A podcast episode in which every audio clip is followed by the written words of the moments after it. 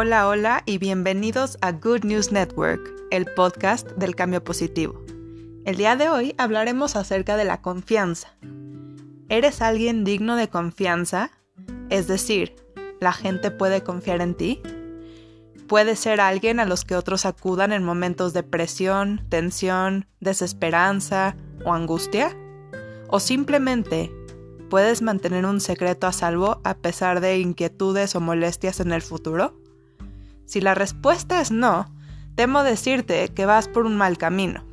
Así es. No suelo decirle a la gente qué hacer o qué ser o qué tener, pero en este caso sí debo decirte que es importante que seas digno de confianza. Es decir, una persona a la que otros puedan acudir o simplemente una persona que no vaya a empeorar la vida de los demás.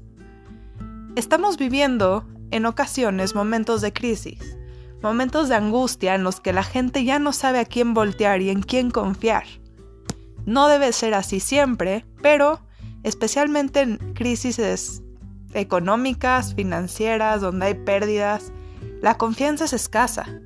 Hay gente que busca tomar ventaja de los demás, aprovecharse de ellos sin que ellos sepan lo que está ocurriendo hasta que es demasiado tarde. No nos vayamos muy lejos.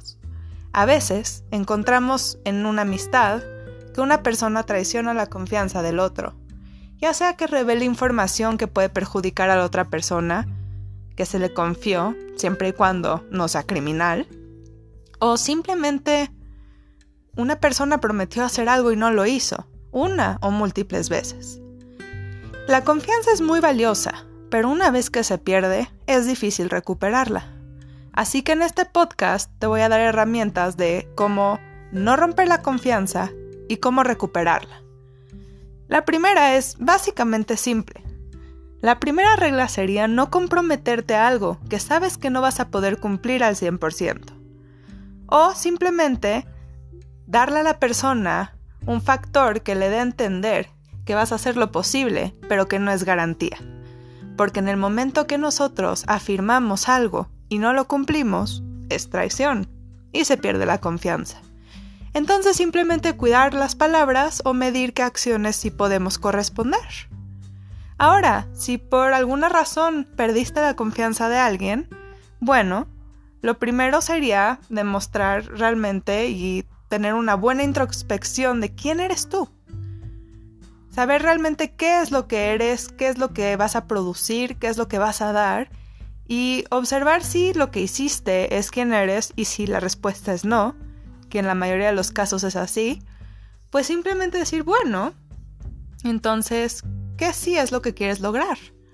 Y una vez que te des cuenta de eso, debes demostrarle a la otra persona que ese error no se va a volver a cometer. Lo hablas, lo platicas o simplemente pides una disculpa y enmiendas la situación y continúas. La confianza es muy frágil porque estamos acostumbrados a creer que la gente nos va a fallar. Desgraciadamente el mundo está educado de esa forma, en su mayoría, no todos. Pero la confianza es algo escaso. Puede no serlo así en un futuro, pero por ahora hay que mantenerla bien.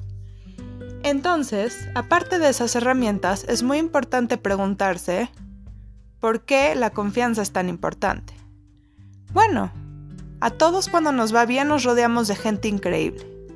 Pero ¿qué pasa cuando te tropiezas con un bache o las cosas no van tan bien? Es importante saber que habrá alguien al otro extremo que te va a tender la mano o alguien a quien tú puedas ayudar en momentos de necesidad. Para eso es la confianza. La confianza nos da esa seguridad de que todo va a estar bien y podremos seguir creando un futuro a pesar de los obstáculos en el presente. Por eso es tan valiosa, porque garantiza supervivencia, garantiza que lo vamos a lograr. Espero haberte hecho reflexionar. Por otro lado, ya llegamos a mil reproducciones de este podcast. Quiero agradecerle a cada uno que está escuchando este podcast. Sinceramente, muchas gracias. No recuerden seguirme en Facebook, Good News Network by Esther, y recomiendan este podcast a sus amigos y familia. Muchas gracias. Esto fue Good News Network. Nos vemos. Hasta la próxima.